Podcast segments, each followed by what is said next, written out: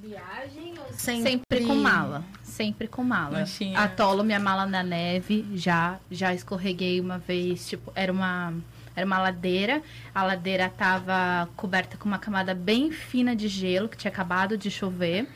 E aí eu fiquei parada e pedi socorro pro moço que estava passando porque eu não conseguia subir. Eu tava assim. Ah, socorro! Sabe? Sempre moço, pelo amor de Deus. Perrengue chique, né? Onde que foi? Na Noruega. Sempre Noruega, hospedado em algum lugar ou você acampou, você, sei lá? Não, eu tenho um limite de, de tipo ser muito uou, assim. Eu fico em Airbnb. Ano passado, pela primeira vez, eu fiquei num hostel, mas foi uma decisão bizarra. Porque o meu primeiro hostel da minha vida foi em Dublin, num quarto com 32 camas. Tá doido. Bom, muito bem. Hoje nós estamos recebendo aqui a Erika Klink, que é engenheira por formação e que há quanto tempo? Um ano ou dois? Largou aí. Há um ano eu larguei. Há um ano largou a profissão, o CLT, e já conheceu 20 países. E ela tem um lema de viajar sozinha, encarando ali todos os perrengues, os perrengues chiques, né? Porque é bem, bem chique as viagens, algumas sim, outras não. Então a gente vai bater um papo hoje sobre viagem e, e, e Samina troca de experiência. Tá Samina viaja. Viaja, viaja. então, Érica, a gente estava falando agora, né, de, de, dessa questão das viagens, dos lugares que você ficou. Dentro desses, desses lugares, quais foram os que você achou diferença entre o hostel, o hotel, o Airbnb? Destaca aí pra gente os, as diferenças desses, desses meios de hospedagem. O é, que, que acontece? Acho que quando a gente vai viajar, a gente sempre precisa determinar o que cabe no nosso bolso, né? Mas eu sempre determino algo relacionado à localização. É uma forma da gente conseguir saber é, qual é o melhor ponto para se hospedar e principalmente para se movimentar. Então, normalmente eu fico em Airbnb é, em lugares que é, é, mais barato. Então, por exemplo, quando eu fui para Orlando, eu fiquei em Airbnb porque diziam que nos hotéis de Orlando tinham muito assalto. Né? Assalto de carro e assalto dentro do próprio quarto da, da camareira assaltar porque sabia que brasileiro levava dinheiro vivo. Então é uma coisa bem chata. É, em contrapartida, quando eu fui para Dublin, que era o que eu acabei de comentar, é, hotel e Airbnb era muito caro e muito longe do centro. Todos os passeios eram no centro. Acabou que eu tive essa experiência com hostel que foi bem bizarra, mas me ajudou, porque depois disso eu fiquei em alguns outros hostels e peguei um macete. Não é para pegar um quarto com tanta gente assim, né? 32 pessoas, gente, vocês têm ideia de quanta coisa que eu escutei? É bem tenso, é bem tenso, eu juro pra vocês. Você tava sozinha nessa viagem? Eu tava sozinha. Faz esse retiro de igreja, né? Todo mundo junto, né? E aí, em contrapartida, por exemplo, na Índia, eu fiquei em hotel, eu contratei uma agência de viagem para me levar para a Índia, eu fiquei em hotel justamente por situação religiosa.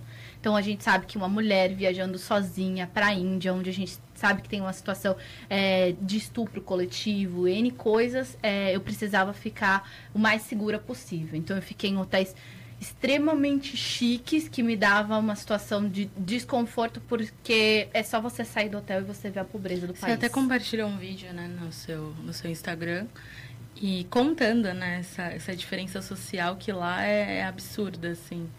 Como que foi, né, vivenciar isso? É, eu acho que a, a melhor forma de dizer como foi é que eu, eu, eu não me sentia confortável de tomar meu próprio café da manhã para mim aquilo de saber que o meu café da manhã era farto, de ter várias frutas diferentes, vários cereais diferentes, qualquer tipo de pão que eu queria, eu chegava pro moço e falava: "Ah, eu quero um omelete com tomate, cebola, queijo".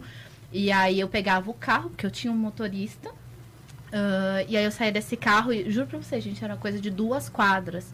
E aí você via as pessoas é, pegando comida no lixo, você vê as pessoas é, sem roupa, é, a própria privada, céu aberto, assim, é, um trânsito caótico. Saneamento é muito, básico zero, né? Zero. É muito, muito triste. Então, assim, a Índia foi um país que eu fiquei cinco dias especificamente para ver o Taj Mahal, que é uma coisa maravilhosa, mas é um lugar, por exemplo, que eu não sinto vontade de voltar, porque eu não tenho psicológico para tanta pobreza. Desigualdade social é grande, né? É demais, gente. É demais. É você ver pessoas, por exemplo, tinha um buffet em um restaurante que eu fiquei, que era um quilômetro do Taj Mahal.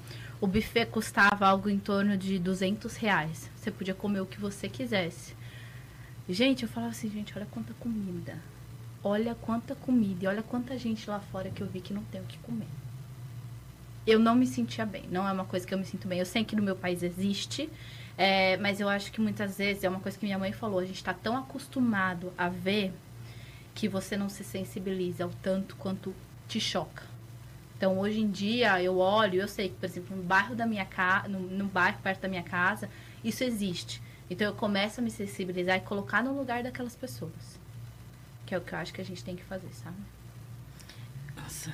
Como é que foi a decisão de largar tudo, ir embora? É, juntou uma grana, falou: caramba, olha quanta grana aqui, deixa eu gastar.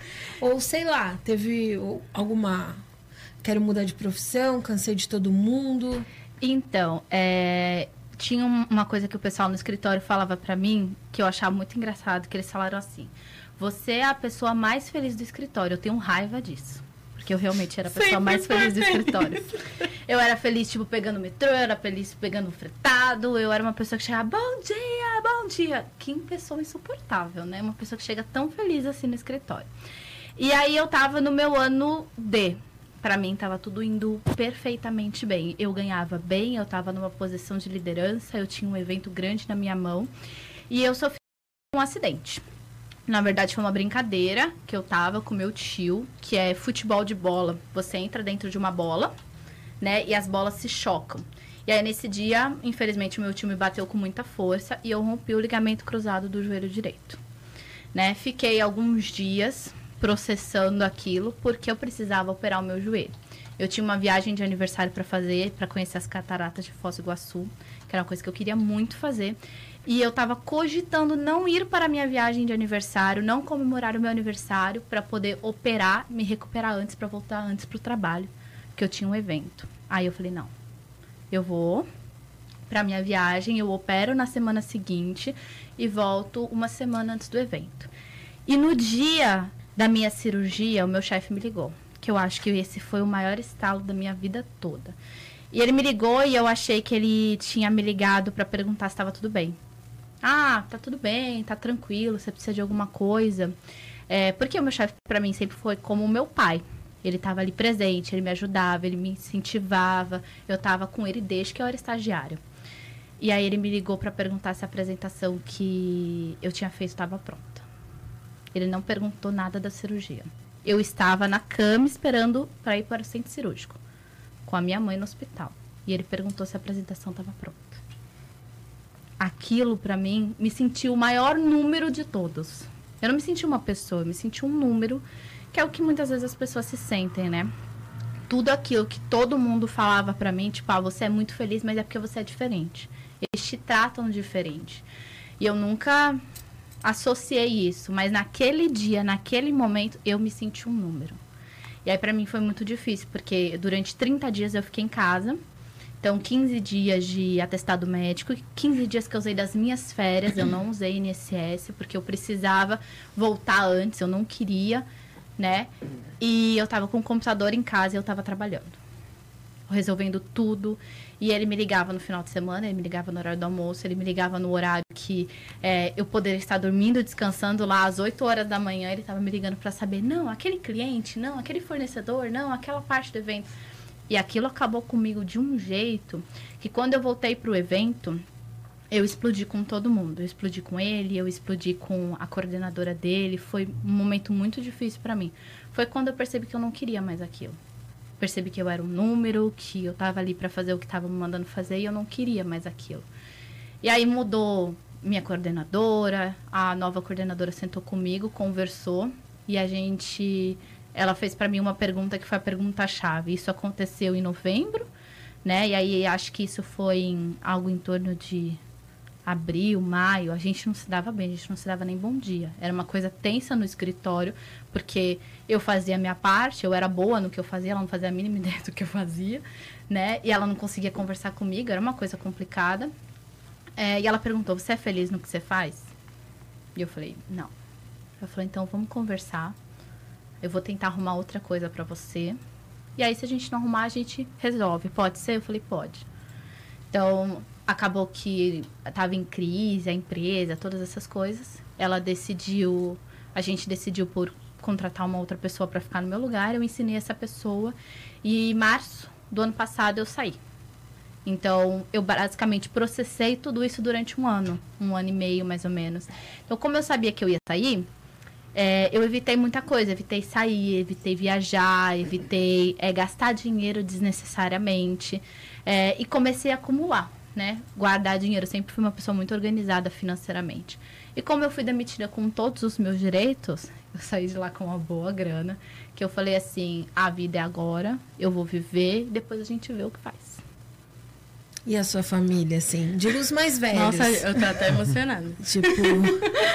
Isso, isso de, de, é de cair a ficha pro número, na hora que ela falou, na hora que o cara ligou e ela tava na cama e tal, e que era o momento que ela ia entrar pro, pra cirurgia, é, passou na minha cabeça essa sensação de que a gente é só um número mesmo. Em, em, várias, é, em vários papéis que a gente faz na sociedade, a gente é só um número. Isso é muito ruim, muito triste. Eles te tratavam diferente porque você era diferente. É isso aí. Porque você era muito feliz, muito alegre, muito. Sempre é, é, é espelho, né? O que a gente faz, a outra pessoa responde. Só que no momento que ele saiu de dentro, não, não conviveu mais com essa sua felicidade, então ele ficou lá só com que ele convivia, ele te tratou de, como um número. E aí, provavelmente, você não atendeu o telefone super feliz. Oi, tudo bem? Porque você estava indo para a cirurgia. Então, aí ele te tratou como um número, caiu tua ficha e você passou a, a também entrar nesse nesse enredo que acaba deixando a gente triste. E Mas aquilo, que bom né? que você foi É. e fez. E é aquilo, né? A gente às vezes. Quem é você? Quem é a Érica? A gente fala, ah, eu sou. Quem é Camila? Quem é a Dulce? Quem é o Beto? Ah, eu sou jornalista, eu sou engenheira, tenho duas faculdades. É. Não, quem eu sou? Quem, qual é a minha essência? A gente não é Que a que nossa eu- profissão. que que- né? É, e às vezes a gente. Essa é a resposta que a gente dá. E eu acho que foi esse sentido que a Érica buscou quando ela teve coragem de olhar pra, dela, é, né? de olhar pra, pra chefe dela e falar, eu não estou feliz. Não tem como não usar a tua história para uma reflexão, entende? Não tem. Então, desculpa ter aberto esse Não, parênteses, imagina. mas eu gostaria de saber a reação da tua família. É, o, o meu, vou só falar brevemente, o meu, o meu start quanto à viagem, o, hoje mesmo, eu vou citar rapidamente hoje. Hoje a gente está com o horário meio apertado para chegar para cá, não daria tempo para almoçar. É, uma vez a gente conversei com a Dulce, a gente falou assim, vamos procurar almoçar em casa, né, não sei o quê, por causa de custo de rua e tudo. Hoje a gente almoçou fora novamente. É, e o meu start, na verdade, foi o, o meu irmão, é, meu irmão era 10 anos mais velho do que eu, 10, 11 anos. E o meu irmão faleceu em 2018. E o, o nosso start foi o falecimento do meu irmão com apenas 48 anos. Muito novo. Ele teve um infarto, do nada, estava bem. É, talvez em termos de saúde é, não tinha diabetes, não tinha nada disso. Né? Então, o nosso start foi isso. Foi, meu, a vida acaba, né?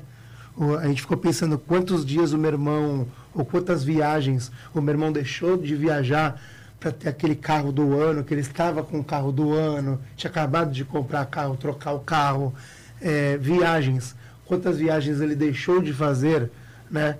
Ou quantas vezes ele deixou de sair e comer uma comida melhor, ou ter uma experiência gastronômica num restaurante novo. Enfim, aí eu olhei para ela e a gente teve esse start é, em 2018. Falei assim, meu, a vida acaba, né? Acaba. Meu irmão foi com 48, a gente está na faixa aí dos 37, indo para 40, mas quando acaba? Então, esse foi o teu start do trabalho. Sim. E qual é o start da pessoa que está nos ouvindo agora? Né? Né, para refletir. É pra refletir, Eu só, como esse assunto é dos dois, né? Só Uhum. para fechar, a gente mudou nossa vida depois disso Isso, também, verdade, é. porque a gente estava morando no interior. E assim, eu já vinha numa, numa constante de reclamações e infelicidades porque não estava na nossa cidade, que é aqui, que é Santos. E por isso o projeto Amo Santos, É porque a gente aí. realmente ama Verdade. Santos. Então a gente voltou e voltou com um projeto para que a gente pudesse estar aqui agora. E Então a gente por vezes falou, então vamos economizar aqui e ali pra gente poder se manter aqui. Uhum. É mas é amigos- isso, né? A vida é agora, a gente tem que fazer as coisas com responsabilidade, mas agora. É, essas coisas de, ah, de repente o irmão dele deixou de fazer uma coisa, deixou de fazer outra. Mas, por exemplo, o que nos confortou muito foi que a casa dele é linda. É linda a casa que ele deixou para a esposa. É, tudo perfeito, do jeito que eles queriam. Então, assim, é, ele aproveitou, mas a gente sempre vai deixar coisas pendentes. Então, o mínimo que a gente deixar pendente, melhor, né? Sim, sim. Então, eu imagino que as suas viagens tenham É, a ver cara. com isso. Às com acaba pendências que você está deixando- vivendo, com coisas que você quer vivenciar, experienciar. Às vezes a gente acaba deixando coisas no dia a dia, né? Pra fazer. E, não, faça amanhã, faça amanhã, faça amanhã. A gente- o mundo tá vivendo agora aí o coronavírus, né? E se o amanhã não existir? Pois é, e o amanhã. Então, até parabéns para você por Obrigada. tomar essa, ter tomado essa decisão, né? É, não, não é uma coisa fácil. Você perguntou sobre a minha família, né?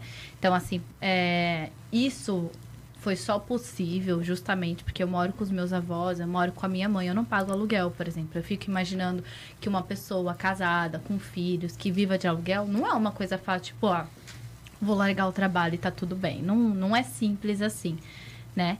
E para minha avó, por exemplo, foi um choque, é um choque até hoje, né? Que ela fala assim, não, mas você tem que achar um emprego, uma carteira assinada, e nananã. Para minha mãe foi também muito difícil, mas a partir do momento que ela entendeu que não, eu não estava feliz, porque quando chegou no fim, é, eu estava parando no hospital cerca de uma vez por semana, né? Ah, e eu tive crises alérgicas. Eu comecei a ter muita crise alérgica. E aí a gente falou, não, realmente não dá. Não há, não dá, não dá, não dá. E, e aí eu fui embora e eles aceitaram. O meu pai é separado da minha mãe, então para ele era meio, tipo, indiferente, assim. Ambos são daqueles, assim... Por que, que você não faz um concurso público, então? Vai fazer um concurso, não sei o que lá. Estabilidade, né? Estabilidade, exatamente. E eu falo assim que é, a gente vive o fato de que os meus avós, eles sempre buscaram a casa própria, trabalharam muito, né, para dar o estudo que os meus pais tiveram. Então, meu pai e minha mãe ambos são formados, né? Tem casa, tem carro, isso e aquilo. Só que hoje em dia eu, eu não busco bens materiais, eu busco experiências, porque é isso que eu vou levar. Eu quero poder Conhecimento, contar histórias para as pessoas, eu quero que as pessoas se inspirem, porque no final das contas, a casa realmente é importante, o meio de transporte é importante, né?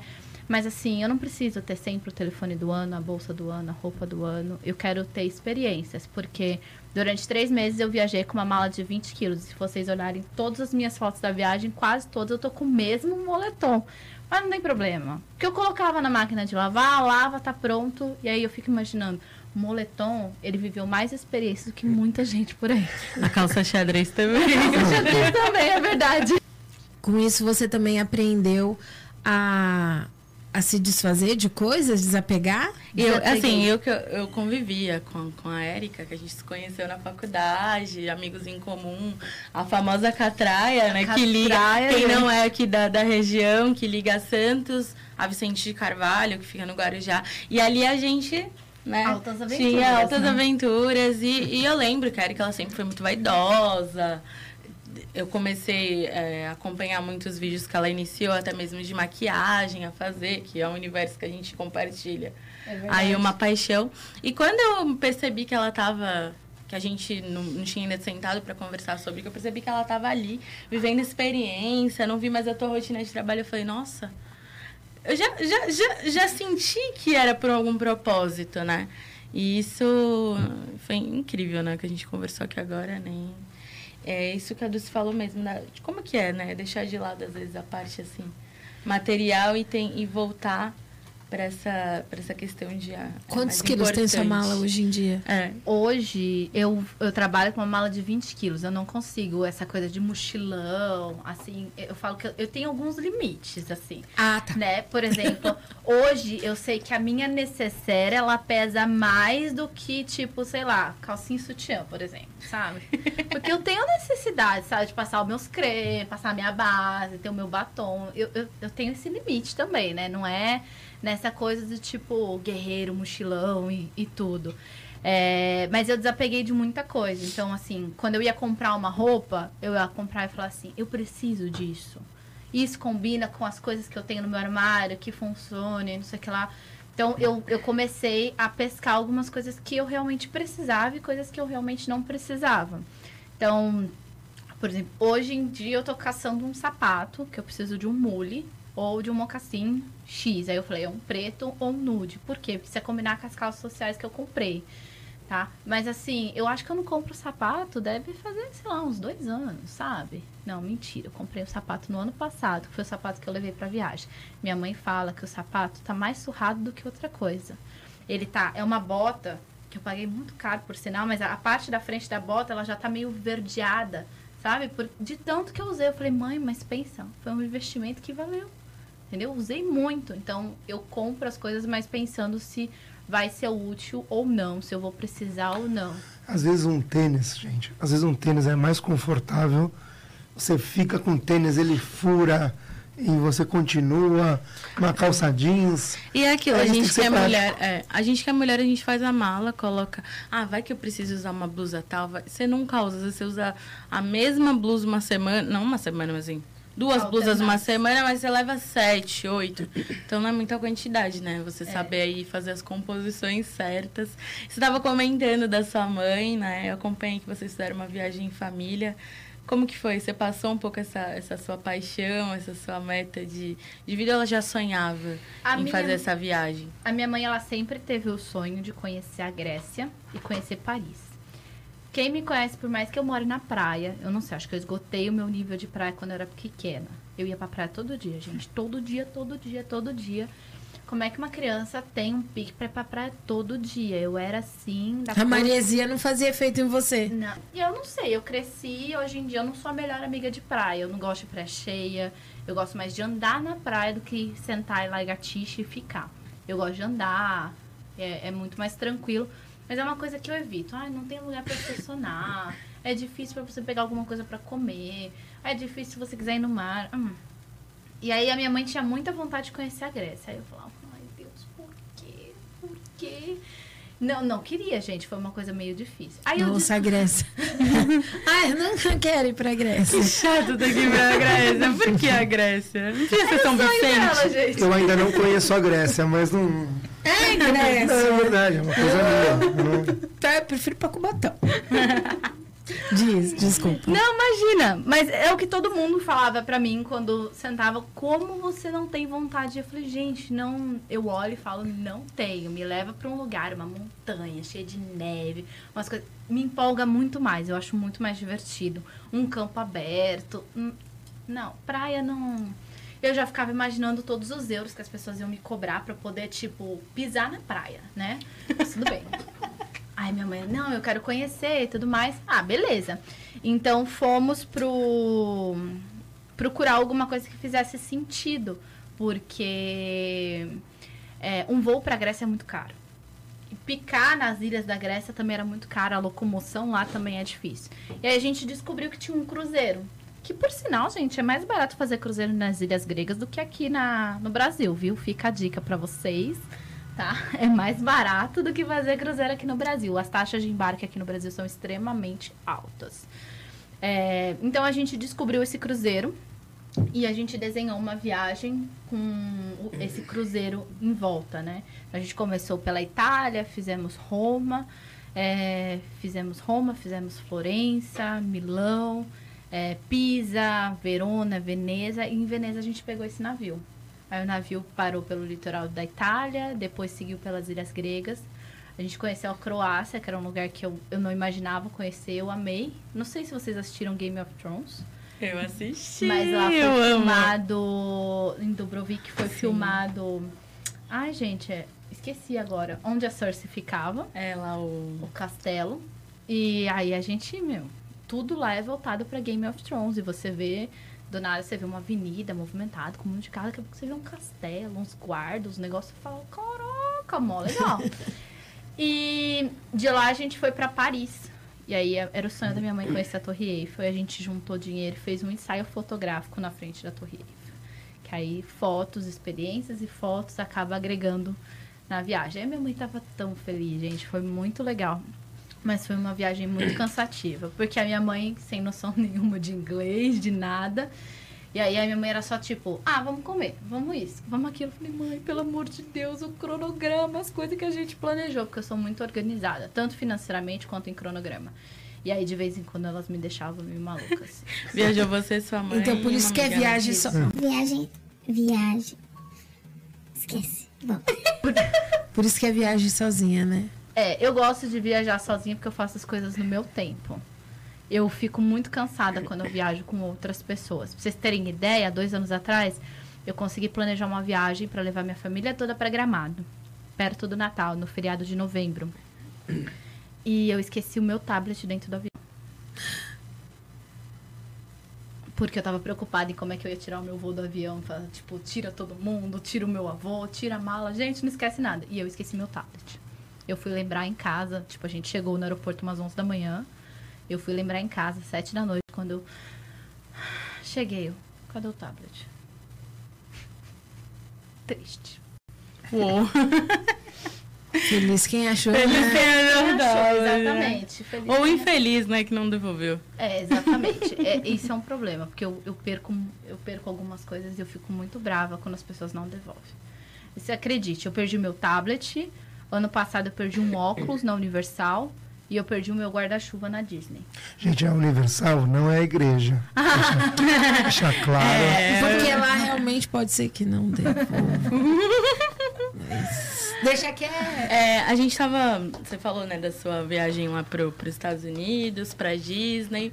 É, a Disney sempre foi teu sonho, assim, de, de visitar? Eu vi que você já foi em outros, em Disney, não só em Orlando, em outros também. Foi. É, eu adiei a viagem pra Disney durante dois anos, porque eu sempre achei que eu precisava ir com alguém. Eu acho que foi por isso que eu, eu me lancei assim, sem medo de ser feliz. Porque quando eu fiz é, a minha primeira viagem sozinha, era um intercâmbio. Então, normalmente as pessoas fazem intercâmbio sozinha, aprendem inglês e tudo mais. E aí, no outro ano, eu falei assim: não, eu vou conhecer a Disney. Alguém vai comigo? Amigas? Família? Eu tava desesperada. E aí, eu resolvi fazer outro intercâmbio que eu fui pra Inglaterra e foi um saco. Não, não, hum, não gosto da Inglaterra, mas tudo bem. Ah, povo. Ah, fez um povo de cara fechada? Então, todo mundo costuma dizer que o brasileiro é muito hospitaleiro, né? Ai, demais. É um povo alegre, feliz. Você sente essa diferença quando você faz as viagens? Sim. O tratamento das pessoas, o olhar, até o, aquele. Você falou muito da desi- desigualdade social, mas e aquele olhar é, preconceituoso de pré-julgamento? Às vezes, simplesmente por você ser mulher, você comentou da Índia, né? Mas em outros aspectos, às vezes físicos, a pessoa te olhar assim. Brasileira. Ah, brasileiro. Ou, ou você percebe que é brasileiro ou turista, dá aquela olhada meia de lado. Você conseguiu sentir isso? É, por exemplo, no Canadá, foi a minha primeira viagem, o povo é muito hospitaleiro. Eu tava um dia perdida no metrô e uma moça viu que eu tava perdida e ela perguntou se eu precisava de ajuda. Então, é outro nível de educação. É uma pessoa que, tipo, te deseja um bom dia, uma boa tarde, uma boa noite sempre. Em contrapartida, na Inglaterra, eu tive muitos problemas é, comigo e com as pessoas, porque as pessoas são muito cara fechada. Pra mim é complicado. Mas acho que o lugar que as pessoas meio que não imaginam, mas que existe muito preconceito é a Coreia. Eu fui pra Coreia do Sul e lá eles têm preconceito com cor. Eu tava andando com uma. Eu fiz uma amizade com uma menina no metrô negra da Nigéria. E era nítido, quando eu saía com ela, as pessoas olhavam torto. Porque lá eles são muito, muito brancos. Os reis e as rainhas da Coreia, eles eh, não tinham exposição ao sol. Eles sempre eram cobertos, né? Muita roupa e sempre com aquela um guarda-sol, alguém atrás, então eles sempre eram muito brancos. E as pessoas que eram mais bronzeadas são as pessoas que trabalhavam eh, na, na plantação de arroz. Então, consequentemente, o que, que eles entendem, infelizmente, até hoje? Que quem é bem branquinho é acima na sociedade, é tipo realeza, são aquelas pessoas é, que têm mais dinheiro. Em contrapartida, as pessoas que são mais bronzeadas, mais morenas, existem aquele preconceito, né? Então, eles têm preconceito com cor, eles têm preconceito com é, tipo físico. Então, é, pessoas é, mais avantajadas, como a minha pessoa, certo? É, existe o preconceito com o tipo físico, é, era nítido isso. Acho que se você procurar coisas relacionadas a, a K-pop, que é música coreana, é, o, o fato de você ter um certo peso é muito importante. Você olha vídeos na internet que as meninas parecem que vão quebrar. Elas são mais magras que as modelos da Victoria's Secret. Então, assim, é muito, muito magra e existe preconceito com relação à, à gordura, né? É, dietas absurdas, é bem complicado. Então, além disso, tem preconceito com relação ao cabelo, cabelo sempre liso, bem arrumado. É, roupa, estilo. Lá é um país bem preconceituoso. Tipo, tá muito na moda, é muito bonito, mas é bem preconceituoso. Se eu não me engano, não sei se é no Japão, posso estar enganado, a gente pode até rever, rever isso. É, mas se não me engano, acho que no Japão o pessoal não usa muito jeans, né? Na Coreia, você chegou a perceber na parte É, de moda. é, vamos lá. Nos países, isso. moda. Como é que é, assim, a cultura, o jeito que as pessoas se vestem? Claro, na Índia a gente já sabe que é uma coisa até Bem que, diferente, que né? é quando é muito diferente. Mas assim, um lugar que você falou assim, nossa, que estranho, nunca vi ninguém de preto aqui, nunca vi ninguém de vermelho, sei lá. É que a própria novela Caminho das jeans. Índias, né, mostrou ali É, essa coisa popularizou. cultural. Popularizou. Então, você tem ali os enfeites das mulheres. É, eu acho que na Índia é óbvio que a gente tem a- a- o mais diferente, assim, do que a gente já viu. Ah, mas na própria Coreia, é eles são muito estilosos. É um nível de estilo que eu fico chocada, assim. O jeito que eles se vestem.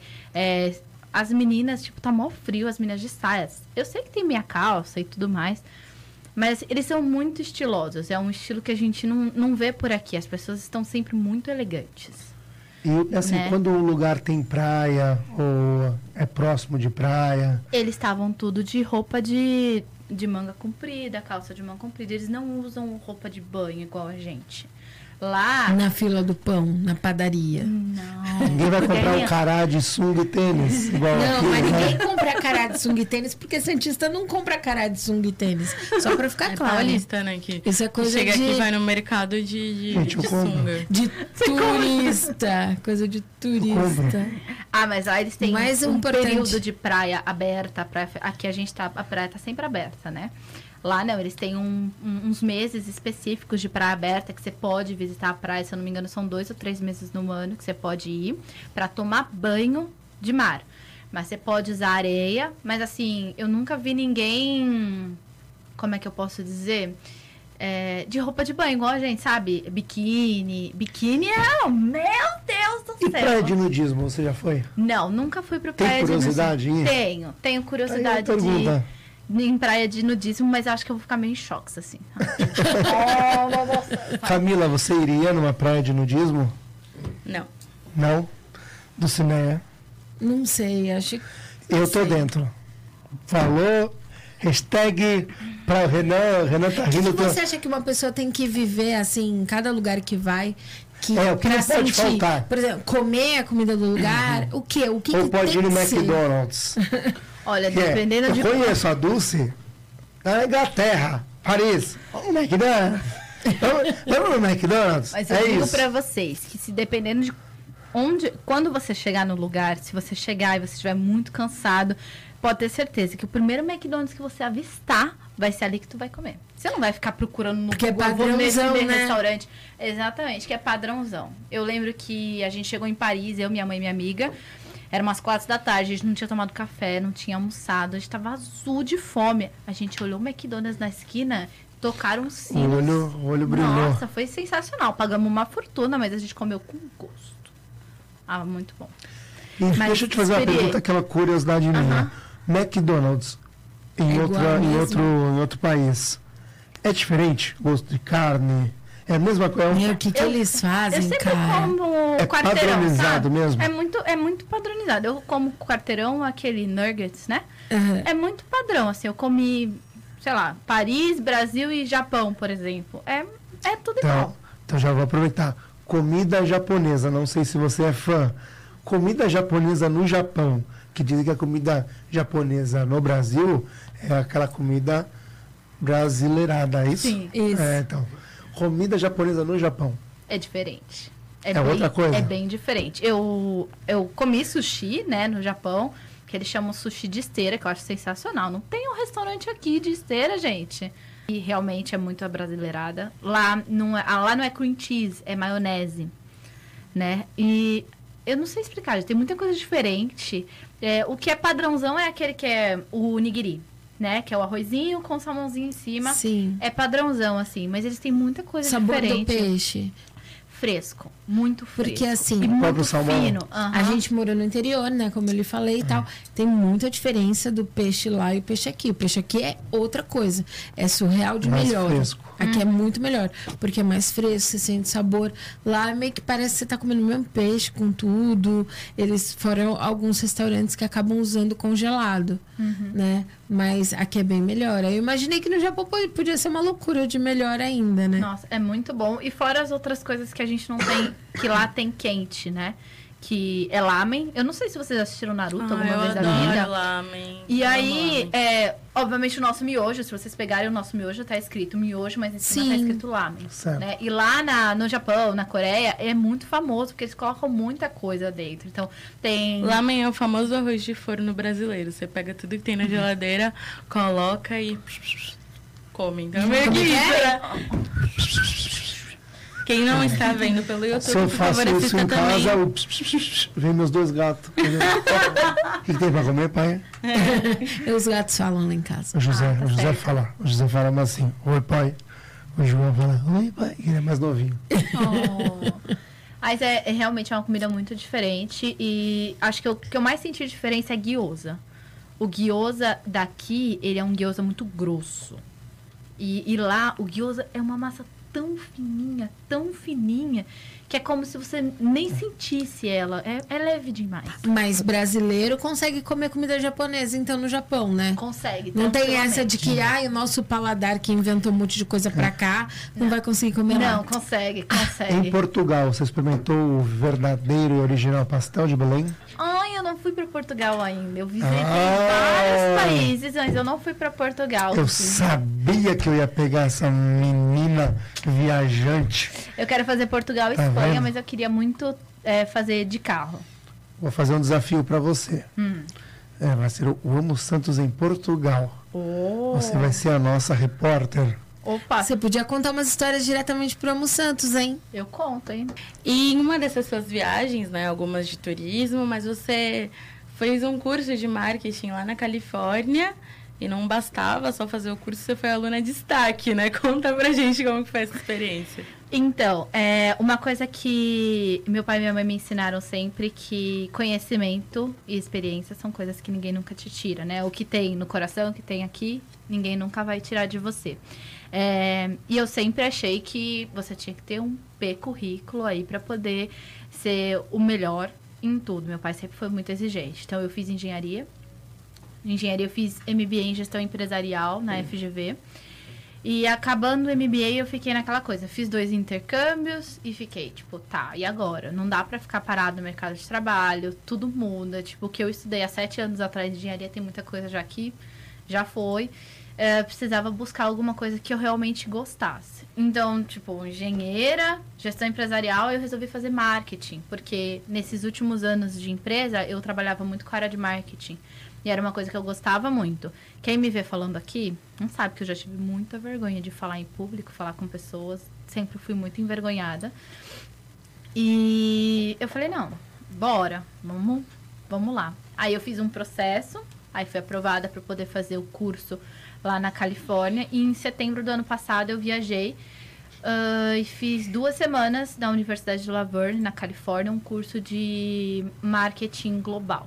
Né? Muito foco no, no marketing dos Estados Unidos, como é que funcionava. A gente fez visitas em três empresas, né? A gente foi na Canon, foi em uma que parece a, a Kia e foi na própria Kia lá dos Estados Unidos. Então foi bem legal é, poder entender como é que funcionava.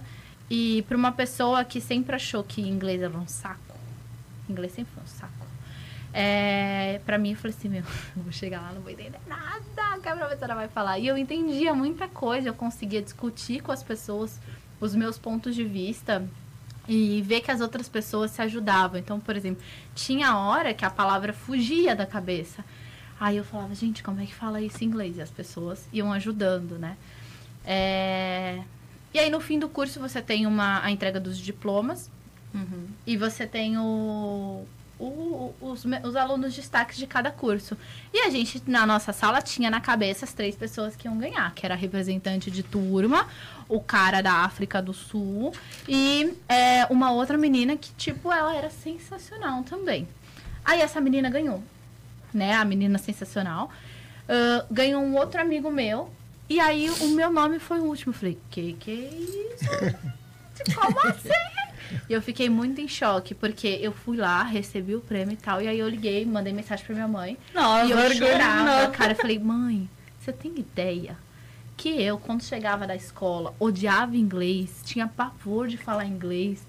Eu fiz dois intercâmbios, nunca achei que fosse possível. Eu mandei mensagem pra minha professora de inglês, porque antes de viajar, eu fiz um, um mês e meio de aula de inglês todos os dias para poder pegar vocabulário, né? Vocabulário específico do, da, de marketing.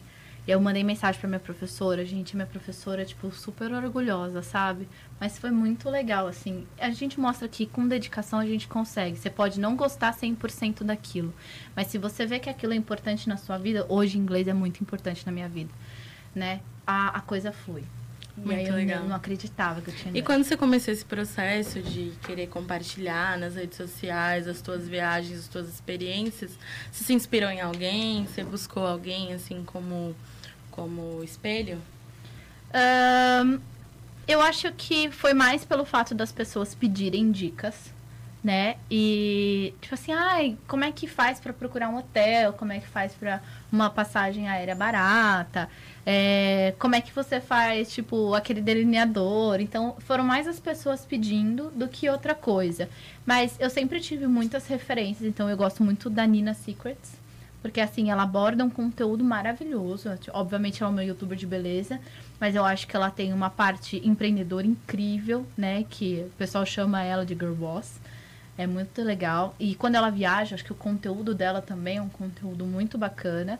Hoje em dia, no ramo de viagem, eu gosto de, de várias pessoas, assisto muito o Estevam pelo Mundo e a Thaís, do, do Guia Mundo Afora. Gosto Hum, muito legal. dos conteúdos deles.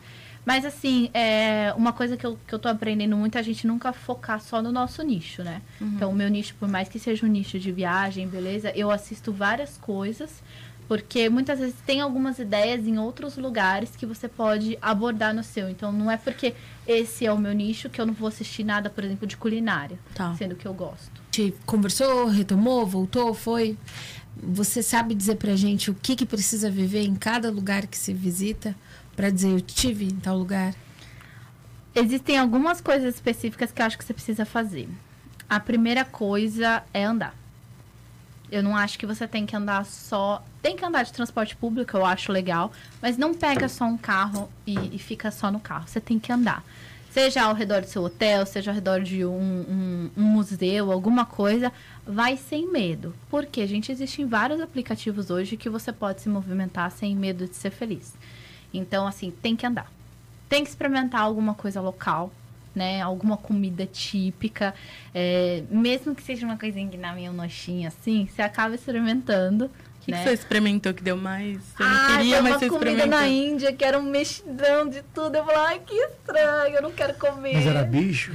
Não, era. Ai, eu não sei explicar. Era um arroz estranho, muito comprido, com um monte de frango, um monte de negócio misturado. Sabe a sensação que, tipo, era tudo que sobrou de lontê, alguém jogou numa vasilha, deu uma mexidinha e. Tó. Ai, que estranho. Você comeu? Foi bom? É, mas era muito apimentado. Eu não gosto muito de comida apimentada assim, não, mas. Mas foi bom, assim. Eu lembro que também teve um episódio que você subiu pro rosto que ele era muito alto. Você subiu com a mala, você não cons- no gelo, o sapato, você não tava com sapato específico. Como que foi esse perrengue? Nossa, gente, perrengue com mala é os perrengues que eu mais tenho. Juro pra vocês. No ano retrasado foi um que eu saí do aeroporto de Nova York e O moço, juro pra você, gente, a pessoa é tão mão de vaca. O moço falou assim: não, eu cobro 25 dólares pra te levar até o, o, seu, o seu Airbnb. Falei, não, moço, eu pego o metrô ali, tá tudo certo. Aí paguei 15 dólares no metrô, achando-a maravilhosa, que economizou 10 dólares. Quando eu saí do metrô, eram três quadros até chegar no Airbnb, só que tava nevando. Então, gente, a minha mala atolou várias vezes na neve. Não tinha lugar para colocar a minha mala de mão, que é mochila toda cheia de neve. Gente, eu cheguei toda molhada. Eu falei, viu? Por quê? Porque é mão de vaca por causa de 10 dólares. Hoje 10 dólares é 50 reais, né? Mas tem coisas assim que a gente não precisa economizar tanto. Nesse dia eu desci no ponto errado, porque a internet morreu. E aí eu tive que subir a rampa de gelo, que aí o moço me ajudou. E depois eu fui tipo um sirizinho, assim, um passo de cada vez. E foi desesperador também, né? Mas os perrengues maiores sempre, sempre com mala. E, o que, e qual a experiência que você vivenciou que você sentiu que você se superou ali, mesmo estando sozinha? Hum, Torre Eiffel. Eu acho que foi Torre Eiffel, porque era uma coisa que eu queria muito fazer, era um sonho. Tipo, a minha mãe, eu, minha irmã sempre tivemos vontade de conhecer. Não dá para comparar a Torre Eiffel de Paris com a Torre Eiffel de Campos do Jordão. É isso que ela tá querendo dizer. é isso? Eu nunca tive na Torre de Campos do Jordão. Ela só faz viagem internacional. Ela só faz viagem internacional. Só. Não, não, não, não. Mas foi, foi maravilhoso. Lá eu falei, caraca, onde eu cheguei, sabe? Ah, e acho que a Muralha da China também. Foi Muralha da China. Quais seus lugares, assim, que você diz, putz, eu podia ter nascido aqui facilmente? A minha cidade preferida no mundo é Nova York. Eu Tá. gosto muito de Nova York, gosto muito de Paris, mas assim, se eu fosse falar de país, o Japão é o país mais incrível que eu já visitei na minha vida. É tudo tão organizado, gente, é tão perfeito, é tão limpo. É um país de virginiano. Total, total. Tenho certeza, porque assim, pensa, ah, tô com sede. Ah, na próxima quadra tem uma máquina, você pode pegar qualquer tipo de bebida e a máquina, gente, tá limpa. A minha professora de marketing explicou pra gente esse case, que lá no Japão, é, as máquinas são tão conservadas, porque se alguém for lá e chutar a máquina por causa de alguma coisa, a polícia daqui a pouco aparece. A gente fala, realmente tem muita coisa pra fazer no Japão pra polícia se preocupar com a bendita da máquina, né? é um país organizado. É muito incrível. Temos muito que aprender com o Japão. Então, Muito, Com olha. certeza. muito. Ai, pena que o nosso papo tá chegando ao Ah, tá fim. falando Queria Jô conversar Soares. muito, muito mais aqui com a, temos que ter com a essa vinheta Érica. do- Precisa ter o... Do Jô a- Soares. Foi tão bom um bate-papo, a gente poder compartilhar não só experiências de viagem, mas experiências de vida. E eu acredito que a gente sai daqui muito mais pensativos, né? Com as nossas vidas, com as nossas escolhas. Obrigada, Érica, por Ah, topar. obrigada a Você já tá vocês super convidada para retornar, pra gente falar Porque, um pouco olha, mais. a gente ficou ainda pra te perguntar se você teve um grande amor, se você tem um grande amor no Brasil que você deixou. Ainda tem. Nossa, tem muita. Quantos países foram? No Brasil, se você tem um lugar preferido além da sua cidade. Ih, Então a gente tem muita pauta aí para trabalhar e só chamar. sinta-se convidada. Opa! Em breve, né, a gente chama ela para vir de novo aqui na nossa Tinha um programa Vamos antigo que chamava Na Rota do Crime. A gente pode criar um. na rota da Érica. Na Rota da Érica. Gostei da ideia. Santos. Obrigada. Deixa aí o, o- o seu Instagram para as pessoas te acompanharem, acompanharem mais dicas. E recado final. Eu queria agradecer vocês. Foi muito legal poder compartilhar um pouquinho da minha história e saber que posso inspirar outras pessoas. Não é uma coisa fácil, não é cheia do glamour como as pessoas pensam, né? A Cami que é empreendedora, sabe que nem, nem tudo é tão simples. Mas eu queria agradecer pelo espaço, pelo tempo de vocês. Então, o meu Instagram, se vocês quiserem seguir, é o Erica Underline Clink. Acho que vai ter que colocar aí na tela. É, eu vou Tá. colocar, vou colocar. Vai ter que colocar aí na tela. Mas muito Quem estiver no- nos ouvindo no Spotify, é bom soletrar. É bom soletrar. É E-R-I-K-A, underline K-L-I-M de Maria, K-E. Clink. Tá. Clink. Ai, gente, eu esqueci de falar que a mãe da Erika, ela é amiga da minha mãe de infância. Sim, é, é- essa é uma longa história. Ti- estava destinado, não é? Exatamente. Ah, estava- vocês não se conheciam Não, então desde a a gente infância. se conheceu ali na rotina da faculdade. Da faculdade. Bom, chegamos ao fim, né, de mais um Amo Santos Entrevista. Quem estiver nos assistindo no YouTube, Beto, Se inscreve, curte e compartilha e clica no sininho.